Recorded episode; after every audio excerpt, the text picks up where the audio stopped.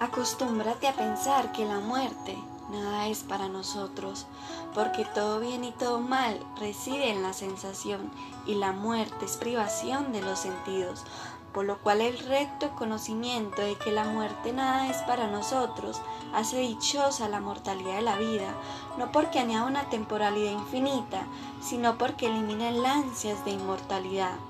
Nada temible hay en el vivir para quien ha comprendido realmente que nada temible hay en el no vivir. De suerte que es necio quien dice temer a la muerte, no porque cuando se presente haga sufrir, sino porque hace sufrir en su demora. En efecto, aquello que con su presencia no perturba, en vano aflige en su espera. Así pues, el más temible de los males, la muerte, nada es para nosotros, porque cuando nosotros somos, la muerte no está presente, y cuando la muerte está presente, entonces ya no somos nosotros.